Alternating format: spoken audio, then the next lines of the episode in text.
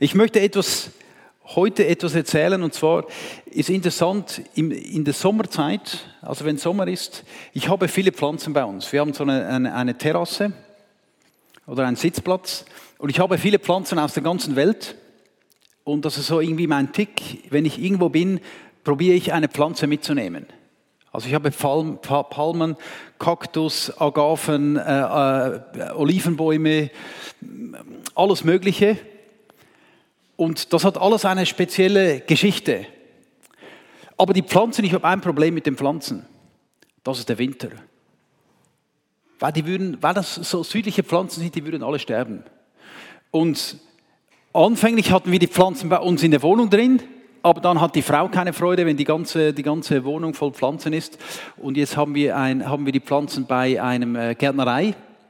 Die holt die ab und, in, in, und, und während dem Winter in einem Gewächshaus und im Sommer oder im Frühling bringen die Pflanzen wieder. Warum? Warum überleben die nicht im Winter? Weil schlichtweg zu kalt für diese Pflanzen. Zu kalt. Ich habe dieses Jahr habe ich gedacht, ja, ich könnte ja ein paar Pflanzen bei mir im Keller über, überwintern. Das ist günstiger, wieder in die Gärtnerei zu bringen. Das war eine schlechte Idee. Ich habe schon noch so eine Lampe installiert mit Zeitschaltuhr, also ich habe alles gedacht, aber die haben es fast nicht überlebt. Ich habe jetzt einige immer noch auf der Intensivstation und probiere irgendwie durchzubringen. Äh, es geht nicht. Falsches Klima. Also der Winter ist extrem schlechtes Klima für unsere Pflanzen, für, die, für diese Pflanzen. Und ähm, zu kalt, zu dunkel, zu trocken. Das ist das Problem. Und als ich über das nachgedacht hatte, habe ich überlegt, in der Bibel steht ja, in, in äh, Galaterbrief steht ja von den Früchten vom Geist. Galater 5, Vers 22. Früchte vom Geist, das kennt ihr bestimmt, das ist Pfingstgemeinde da. Früchte vom Geist. Äh, und es ist interessant, dass er von Früchten spricht. Die Früchte wenn eine Pflanze Früchte bringt, ist das eigentlich der Normalfall. Weil alles in einer Pflanze drin ist, alles darauf ausgelegt, Frucht zu bringen. Da ist Kraft drin, da ist der genetische Code drin, da ist alles drin zum Frucht bringen. Außer etwas. Also wenn ich meine Pflanzen im Winter draußen habe, sterben die. Schon komisch. Wenn du ein, ein äh, jetzt ist Erdbeerzeit, wenn du eine Erdbeerpflanze im Kühlschrank reintust, kommen keine Erdbeeren. Habt ihr gewusst? Warum nicht? Weil das ist alles drin zum Erdbeeren bringen. Die Pflanze hat alles in sich. Aber wenn das Klima nicht stimmt, passiert gar nichts. Das Klima muss stimmen. Versteht ihr? Und ich habe gemerkt, genau gleich ist im geistlichen Bereich die, die, die Früchte des Geistes. Der Heilige Geist will wirken in unserer Mitte, aber wenn das Klima nicht stimmt, und ich glaube, das ist ein Hauptgrund, warum, warum wir manchmal wenig Dinge erleben, warum wir Dinge nicht erleben, die wir uns wünschen, weil das Klima nicht stimmt. In den Medien hört man oft von, von Klimawandel, die Gletscher schmelzen, all das Zeugs. Und ich glaube, das ist genau das, was wir brauchen im Geistlichen. Wir brauchen einen Klimawandel. Wir brauchen einen Klimawandel in unseren Gemeinden. Ein Klimawandel, dass die geistlichen Früchte wachsen können. Dass das Klima da ist. Und es ist interessant, es gibt eine Geschichte, als Jesus auf dieser Welt gelebt hat, wir lesen das in Markus, Markus 6, Vers 1, als Jesus hier gelebt hat, hat er ja gelehrt und das war eine spezielle Situation hier. Markus 6, weil Jesus ist gerade so sozusagen von einer Teaching Tour zurückgekommen. Er hat überall gelehrt, von Stadt zu Stadt ist er gegangen, hat gelehrt, Zeichen und Wunder, Kranke sind geheilt worden, unglaubliche Dinge passiert. Und er kommt so von dieser Tour zurück in seine Heimatstadt, nach Nazareth. Lesen wir Kapitel 6. Und er dachte, jetzt komme ich noch heim und das gibt noch so das Schlussbucke in meiner Heimatstadt. Und dann lesen wir, von dort zog Jesus weiter und ging in seine Heimatstadt. Seine Jünger begleiteten ihn. Am Sabbat lehrte er in der Synagoge von vielen Zuhörern. Erstaunt fragten sie, woher hat der Mann das alles? Was ist das für eine Weisheit, die ihm da gegeben ist? Und wie kommt es, dass solche Wunder durch ihn geschehen? Weil die haben ja auch gehört, was alles passiert ist. Und ich stelle mir vor, die ganze Stadt ist zusammengelaufen. Alle haben gedacht, was ist das für ein Mann? Das ist ja unglaublich, wie der spricht. Das haben wir noch nie gehört. Wow. Alle waren so hin und weg. Kiefer unten, Augen offen. Und dann ist etwas geschehen. Dann sagt, plötzlich sagt jemand, Moment mal, Vers 3. Ist denn das nicht der Zimmermann, der Sohn der Maria und des Bruders von Jakobus, Joses, Judas und Simon? Leben nicht auch seine Schwestern hier unter uns? So kam es, dass Jesus bei ihnen auf Ablehnung stieß. Plötzlich sagt jemand, hey, den kennen wir doch. Der ist ja bei uns aufgewachsen. Wir kennen seine Brüder, seine Schwester, die sind alle bei uns. Was spielt sich, was spielt sich der so auf? Und sie haben ihn abgelehnt in ihrem Herzen. Das ist doch der Junge aus der Nachbarschaft, den kennen wir doch. Was spielt der sich so auf? Was meint er eigentlich, wer er ist? So haben die Leute gedacht in ihrem Herzen. Und die Menschen haben ihn abgelehnt. Sehr interessant. Und dann ist es weitergegangen in Vers 4. Da sagte Jesus zu ihnen, ein Prophet gilt nirgends so wenig wie in seiner Heimatstadt, bei seinen Verwandten und in seiner eigenen Familie. Oder in anderen Übersetzungen heißt es, ein Prophet ist nicht ohne Ehre, außer in seiner Vaterstadt. Ein Prophet ist nicht ohne Ehre. Ohne Ehre, das Wort, das, das, das griechische Wort ohne Ehre, Atimos, das bedeutet eigentlich gewöhnlich. Dass man jemand als gewöhnlich behandelt. Er ist gar nichts Spezielles. Oder sagt eigentlich ein Prophet, überall wird ihm Ehre gegeben, außer seiner Heimatstadt. Wir werden das nachher noch genauer anschauen. Und dann ist interessant, was nachher heißt, Vers 5, er konnte dort auch keine Wunder tun.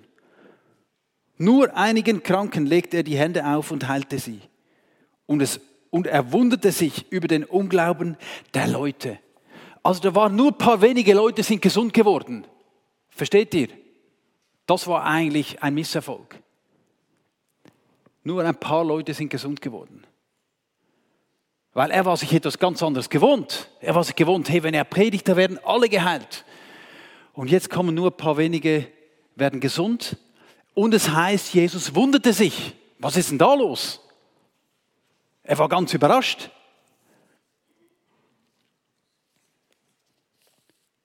Und die Frage ist, ja, war jetzt der Heilige Geist nicht mehr so stark da? Oder vielleicht war er langsam müde, weil er überall gelehrt hatte. Vielleicht war er nicht mehr so gut drauf und die Botschaft kam nicht so gut an.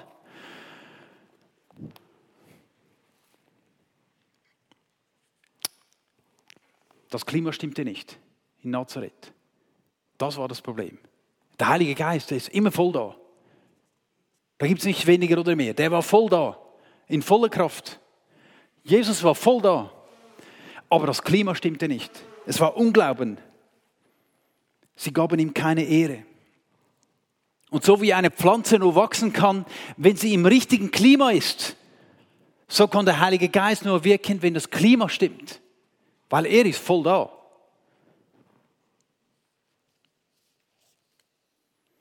Wir wollen das genauer anschauen, was es bedeutet, was Ehre bedeutet. In der Bibel, das Wort Ehre heißt Timau und das bedeutet, etwas einen besonderen Wert zu geben. Also wenn wir etwas ehren, bedeutet, ich schaue etwas als etwas ganz Besonderes an. Es ist für mich besonders wertvoll. Ich würdige etwas. Also jetzt beispielsweise meine Pflanzen. Da habe ich eine da habe ich eine, eine Agave, die ist aus Korsika, haben wir die mitgenommen. Die war ganz klein, jetzt ist sie riesengroß. Für mich ist die etwas ganz Besonderes, weil die hat eine Geschichte. Ich weiß genau, von wo ich die geholt habe, die Geschichte, die Umstände. Ich habe die gepflegt über die Jahre. Das ist eine besondere Pflanze. Die hat einen besonderen Wert für mich. Für jemand anderes ist es einfach eine Pflanze wie, wie jede andere, aber das ist etwas Besonderes. Versteht ihr, wenn wir etwas ehren, wenn wir etwas würdigen, wenn wir etwas wertschätzen, bekommt es einen besonderen Wert. Steigt der Wert. Wenn wir Menschen mit Ehre begegnen, mit Wertschätzung, steigert das den Wert. Das ist, was wir im Leben von Jesus oft sehen, wie er Menschen mit Wertschätzung behandelt hat. Das ist auch der Grund, warum so viele Menschen ihm nachgelaufen sind. Weil er ihnen Wert gegeben hat. Ehre erhöht den Wert von etwas. Es wertet etwas auf. Es bedeutet, wenn ich gut über jemand denke. Und das ist schon mal die Frage, wie denke ich über die Leute? Wie denke ich über Menschen, denen ich begegne? Weil in meinen Gedanken beginnt die Ehre oder die Unehre. Unehre im Gegenteil, das ist eben das, was in Nazareth passiert ist. Das entwertet, das drückt runter, das macht wertlos, wenn wir Menschen mit Unehre begegnen. Ich habe hier meinen alten Reisepass mitgebracht, Schweizer Pass. Der ist nicht mehr gültig. Der wurde entwertet.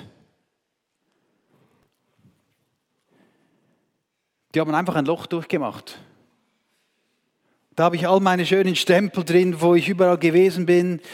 Und das ist ein unglaublich, versteht ihr, nachher plötzlich machen die ein Loch durch, den Pass. Das ist nicht mehr gültig. Mit einem Loch wurde entwertet. Der hat nichts mehr wert. Kann ich nicht mehr gebrauchen. Unehre, entwertet, drückt runter. Das passiert so schnell. Das ist, was in Nazareth passiert ist. Sie haben Jesus keine Ehre gegeben. Das hat ein Klima kreiert, wo er nichts mehr tun konnte. Nicht wegen ihm, aber wegen dem Klima. Ehre erhöht, Unehre drückt runter. Ich habe mir dann auch überlegt, wie ist es in unserer Kultur? Ehre. Wem geben wir Ehre? Und es ist interessant, wenn wir beispielsweise einen Brief schreiben, einen Geschäftsbrief, wie beginnt man den Brief? Man schreibt doch, sehr geehrter Herr so und so. Und ich habe mir überlegt, das ist ja extrem dumm. Ich gebe jemand Ehre, den ich nicht mal kenne. Versteht ihr? Ich ehre jemanden, der irgendwie wildfremd ist. Sehr geehrter Herr so und so. Wir geben jemand Ehre, den wir nicht kennen. Das ist unsere Kultur. Und manchmal die Leute, die uns am nächsten stehen, denen geben wir keine Ehre. Das ist schon komisch. Das ist unsere Kultur.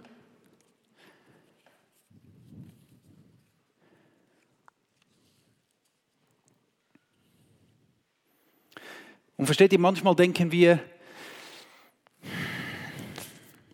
ich kann dieser Person keine Ehre geben, weil sie ist nicht, sie ist es nicht wert. Sie ist nicht ehrenwert, Ehre zu bekommen. Und dabei ist genau umgekehrt. Wenn wir jemandem Ehre geben, der ehrenswert ist, ist genau der Grund, warum er ehrenswert ist, weil er Ehre bekommt. Wenn wir jemand Ehre geben, der in unseren Augen nicht ehrenswert ist, wird ihn das befähigen, ehrenswert zu leben. Versteht ihr? Wir müssen genau diesen Leuten mit Ehre, mit Wertschätzung begegnen, wo wir denken, der hat es gar nicht verdient. Der ist eine Null. Schau mal sein Leben an. Und vielleicht ist genau das das Problem. Wir leben in einer Kultur ohne Ehre, wo wir einander aufs Dach geben, statt uns aufzubauen. Ich habe mir überlegt, wen, wen und wie sollen wir denn eine Kultur leben, wo wir uns ehren?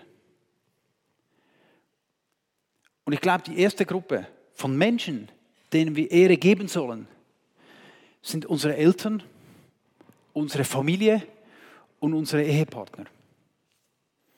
Und das ist vielleicht das Schwierigste. Wir beginnen gleich mit dem Schwierigsten. Warum ist das so schwierig? Interessant ist das schon in den zehn Geboten. In den zehn Geboten heißt es schon, 2. Mose 20, du sollst, du sollst deinen Vater und deine Mutter ehren, damit du lange lebst in dem Land, das der Herr, dein Gott, dir gibt. Also das ist eine Verheißung drauf. Wir sollen Vater und Mutter ehren, auf das wir ein langes Leben haben. Interessant. Und manchmal denken wir, was unsere, meine Eltern, meine Eltern ehren, das geht gar nicht. Also junge Leute, vielleicht die Alten kurz die Ohren zumachen. Ihr habt auch schon gedacht, am liebsten würde ich meine Eltern auf den Mond schießen. Habt ihr das auch schon gedacht? Also nur gedacht, nicht, nicht ausgesprochen. Das Problem ist jetzt folgendes. Deine Eltern haben auch schon gedacht, ich möchte meine Kinder am liebsten auf den Mond schießen und dann trifft man sich oben wieder. Versteht ihr? Das ist das Problem.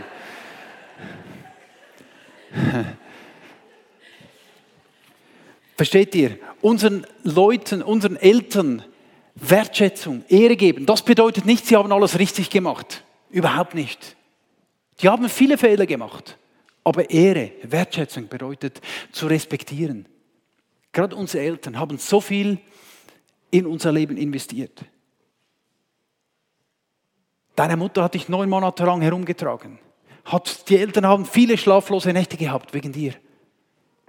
Das haben wir noch gar nicht gewusst. Vieles sind wir uns gar nicht bewusst, was sie in uns investiert haben. Ehre, Wertschätzung bedeutet das zu respektieren das zu honorieren, was Menschen, was unsere Liebsten für uns gemacht haben.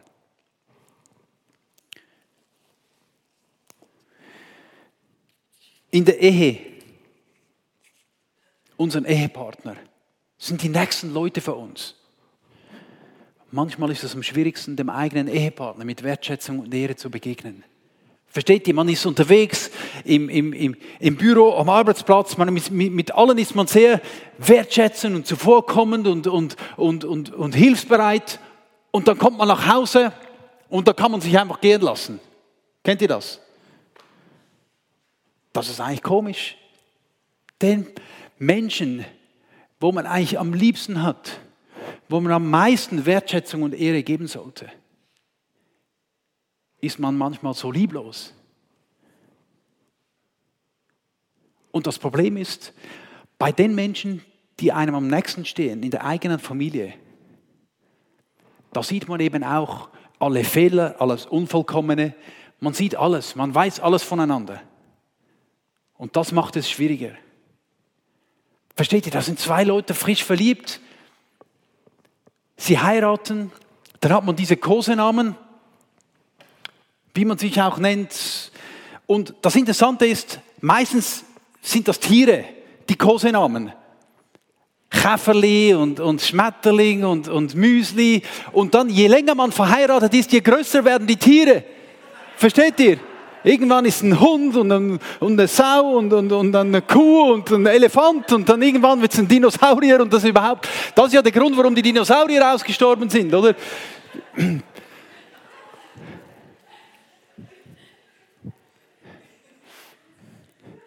Wenn wir wollen, dass unsere Ehe außergewöhnlich ist, dann müssen wir unserem Ehepartner mit Respekt, mit Liebe, mit Wertschätzung begegnen. Am allermeisten.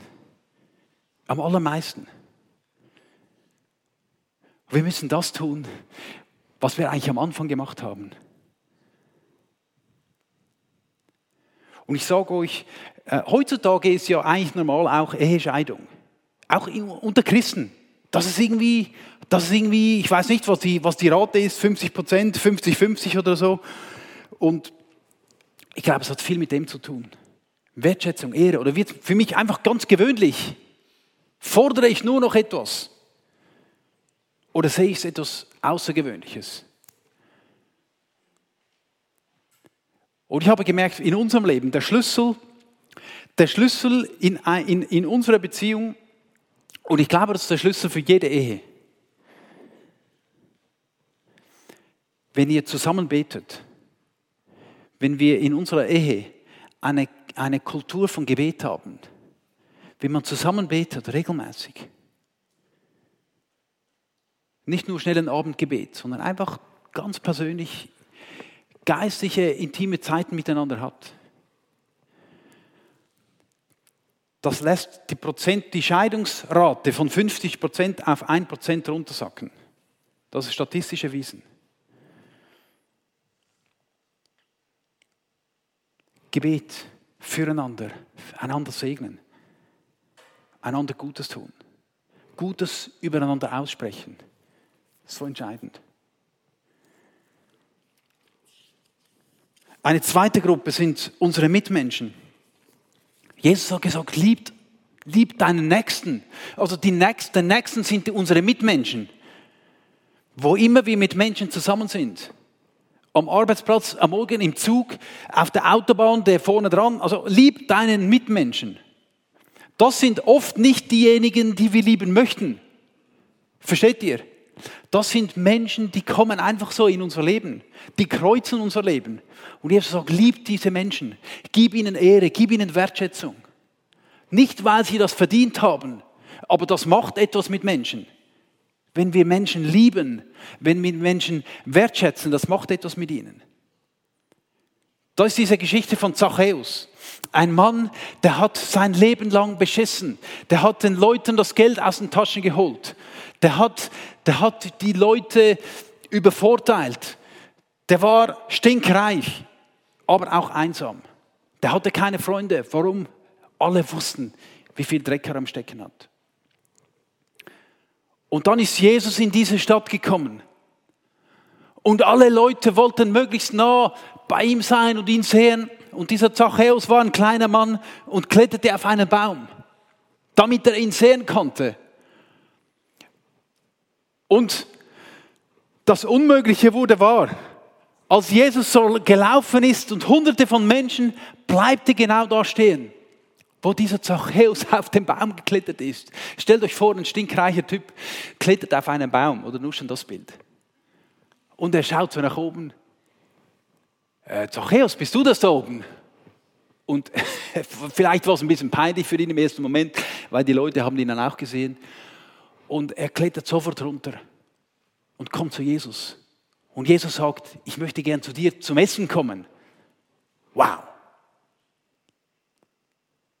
Auch erst, also ich, es wäre spannend, was in ihm vorgegangen ist.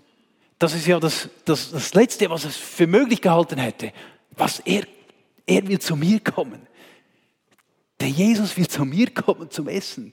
Das, das, das gibt es ja gar nicht. Und er ist, er ist drei Köpfe größer geworden und, und in sein Haus und hat das beste Essen gemacht.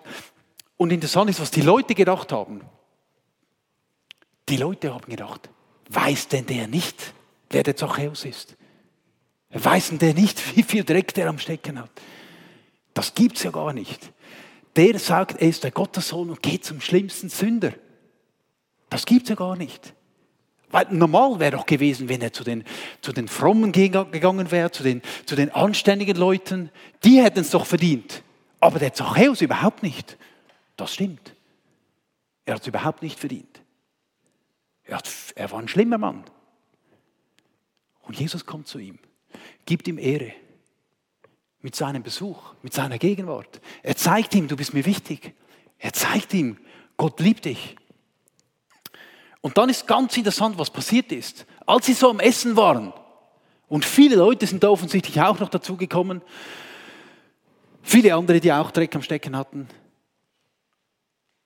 Und plötzlich steht der Zachäus auf. Ich stelle mir vor, wie er seinen Tresor öffnet und das Geld rausnimmt und sagt, äh, du übrigens, ich gebe die Hälfte von meinem Vermögen, verteile ich jetzt den Armen und übrigens, falls ich jemand beschissen habe, gebe ich ihm das Geld vierfach zurück. Und er hat angefangen, Geld zu verteilen. Und ich habe mir überlegt, warum hat er das gemacht? Jesus hat ja alles gewusst. Und er hätte zu ihm sagen können, so, Zachäus, jetzt müssen wir mal ein ernstes Wort reden. Ich finde es eine Katastrophe, wie du mit Menschen umgehst. Er hat gar nichts gesagt. Er hat nichts gesagt. Aber seine Anwesenheit, er hat ihm so viel Wertschätzung und Ehre gegeben. Das hat sein ganzes Leben verändert. Das war der Wendepunkt in seinem Leben. Die Wertschätzung, die Ehre, die er bekommen hat, hat sein Herz verändert. Hat sein Herz transformiert. Versteht ihr? Nur seine Gegenwart. Ich finde das so eine krasse Geschichte. Und es gibt viele weitere solche Geschichten. Durch Ehre, durch Wertschätzung. Menschen verändert werden. Wir hatten vor einiger Zeit in Zürich ein, ein, ein Bankett gehabt. Ich habe das moderiert und dann bei der Begrüßung habe ich, da war ein, eine Person, der Hauswart, also bei uns in der Schule, wir sind in der, in der Heilsarmee, können wir die, die Räumlichkeiten brauchen. Der Hauswart haben wir auch eingeladen. So ein treuer Mensch. Jahr ein, Jahr aus, macht er seine Arbeit, dient den Menschen. Und dann habe ich ihn begrüßt, vorgestellt den Leuten, gesagt, das ist unser Hauswart und ich möchte dir Danke sagen für all das, was du das ganze Jahr hier für uns tust, dass du hier äh, zu den Räumen schaust. Dann hat er angefangen zu weinen. Und ich bin irgendwie, ich bin irgendwie erschrocken in dem Moment. Was habe ich jetzt Falsches gesagt? Und ich habe mir dann überlegt, vielleicht, vielleicht hat ihm noch nie jemand Danke gesagt für das, was er tut. Ja, muss ich denn Danke sagen? Das, das ist sein Job. Der bekommt ja einen Lohn für das. Das stimmt. Versteht ihr, wenn wir Menschen wertschätzen, das macht etwas mit den Menschen. Manchmal ist nur ein kleines Wort, wo die Leute unglaublich aufbauen kann. Manchmal ist auch ein kleines Wort, das ein Mensch total zerstören kann. Wie hier beim Pass. Es war keine große Leistung, dieses Loch, aber es hat den Pass entwertet. Versteht ihr, mit unseren Worten, mit unseren Taten können wir Menschen aufbauen oder niederdrücken. Es braucht manchmal so wenig. Darum sagt Jesus, lieb deine Mitmenschen, sogar deine Feinde, weil das macht etwas mit Menschen. Wenn sie Liebe bekommen, das verändert einen Menschen. Dramatisch.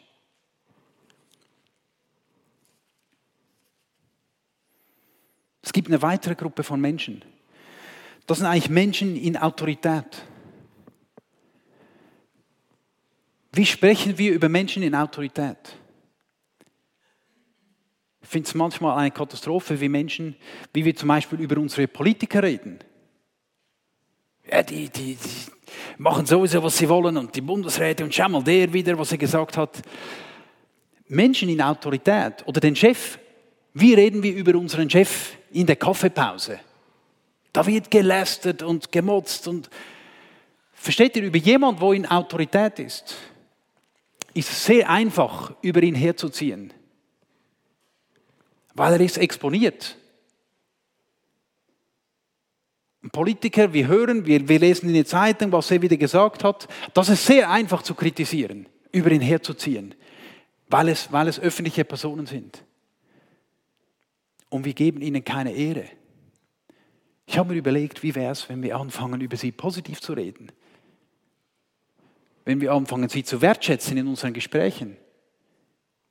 In der Kaffeepause, wenn du mal was Positives über den Chef sagst, wow, schau mal die Reaktion von deinen Mitarbeitern.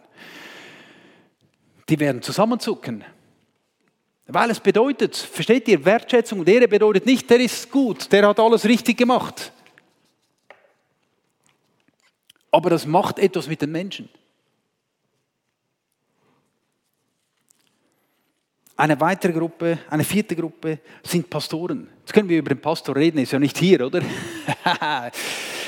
Der ist nicht hier. Die Gemeindeleiter sind nicht hier. Jetzt können wir alles rauslassen, was wir wollen. Versteht ihr, wir reden wir über den Pastor. Wir reden wir über geistliche Leute.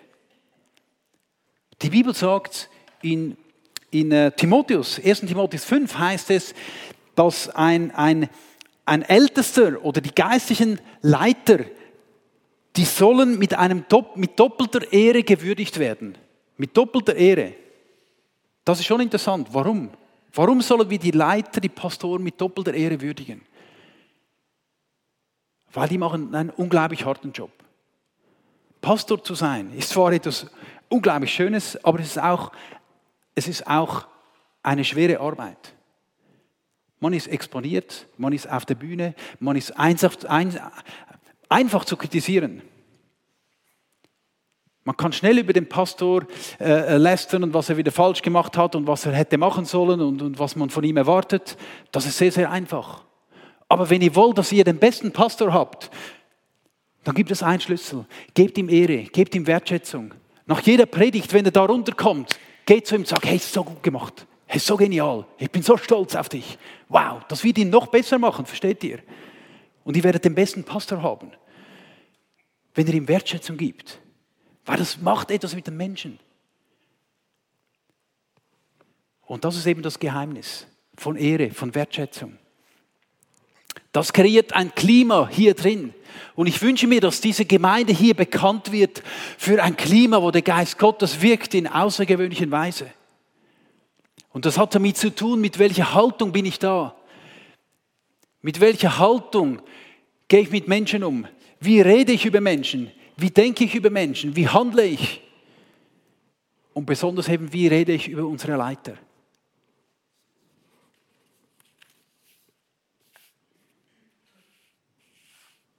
Und versteht ihr, Ehre sind nicht nur Worte. Ein Wort, Worte sind schnell gemacht, aber es sind Worte, Worte und Taten, wenn das zusammenstimmt in unserem Leben. Wenn das eine Einheit gibt.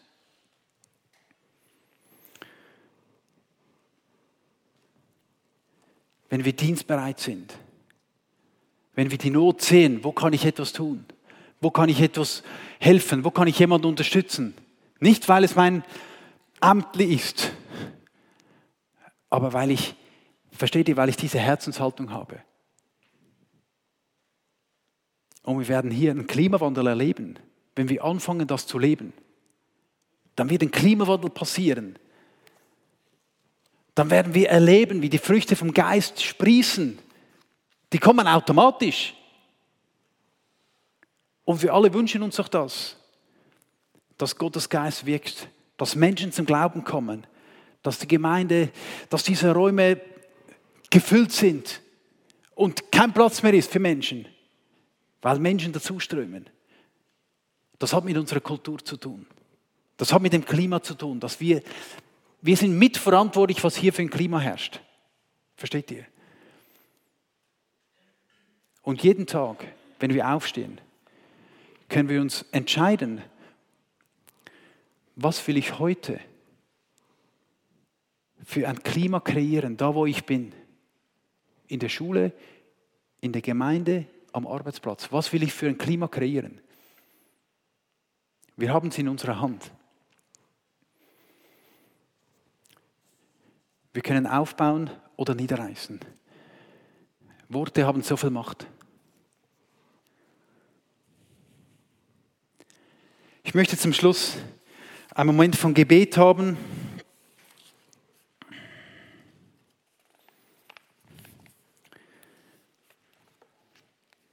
Und vielleicht können wir es so machen, dass,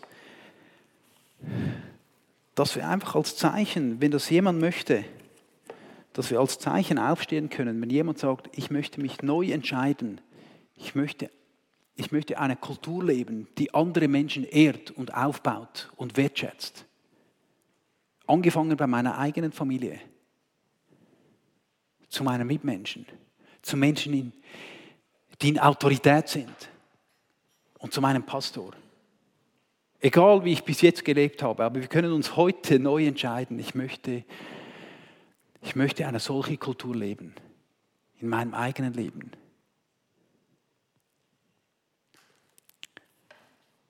Wer das möchte, vielleicht können wir die Augen schließen und wer das möchte, darf einfach jetzt aufstehen als, als sichtbares Zeichen.